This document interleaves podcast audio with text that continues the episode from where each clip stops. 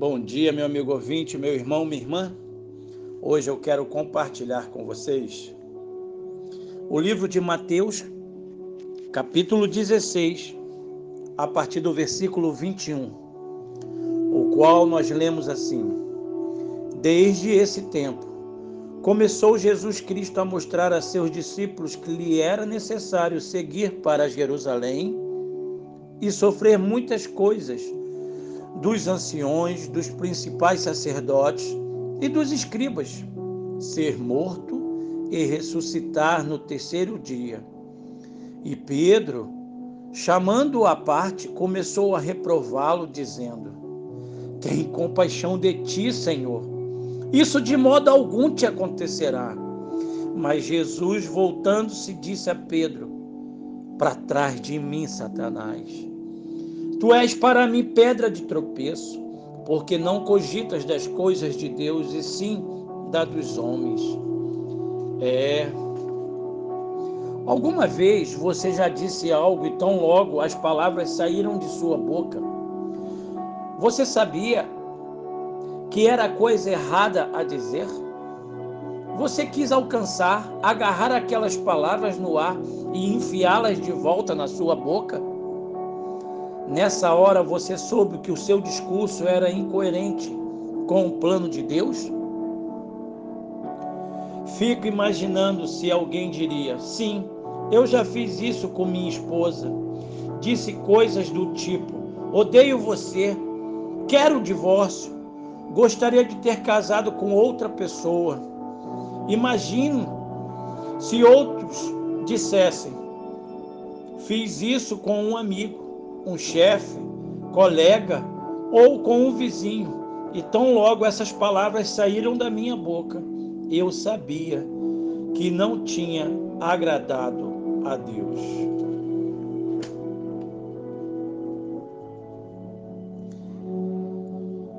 Se estudarmos o contexto desta passagem, Sabemos que um pouco antes desses versículos, Pedro estava no topo do mundo. O Senhor tinha levado os discípulos a Cesaré de Filipe e perguntou qual era a opinião deles sobre sua identidade. Pedro respondeu: Tu és o Cristo, o Filho de Deus vivo. O Senhor respondeu: Bem-aventurado és, Simão Barjonas porque não foi carne e sangue que te revelou, mas meu Pai que está nos céus.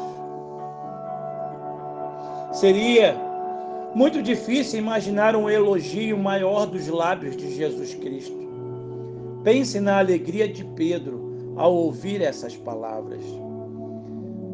Mas a história teve uma virada dramática nos versículos seguintes.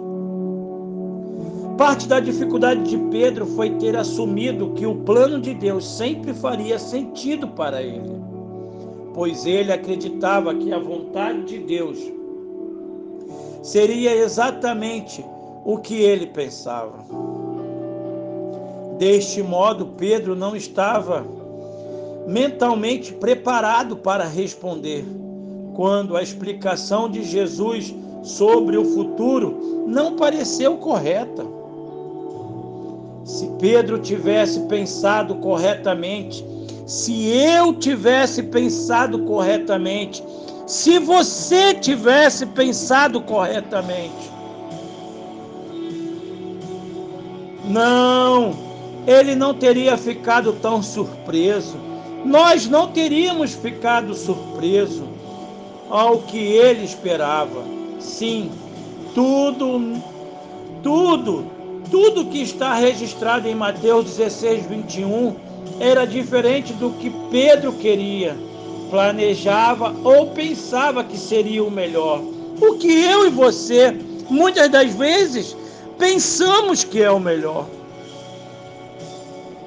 Mas uma reação mais lógica teria sido o fato do plano de Deus ser diferente do meu.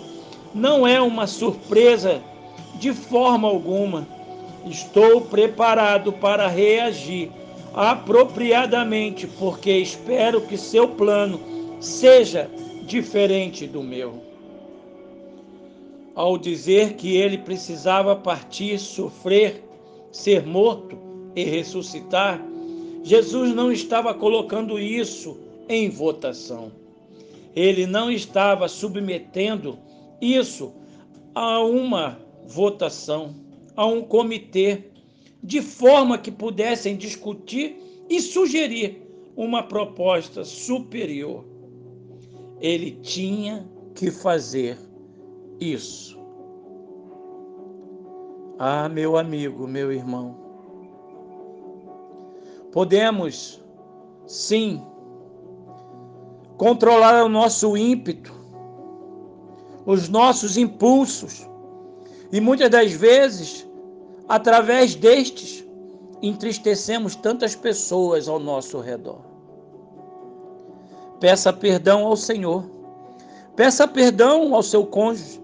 Peça perdão aos seus amigos, aos seus colegas, aos seus vizinhos. Pratique a verdade da palavra na atividade da sua vida, liberando perdão para que todos aqueles que realmente vejam Jesus através da sua vida.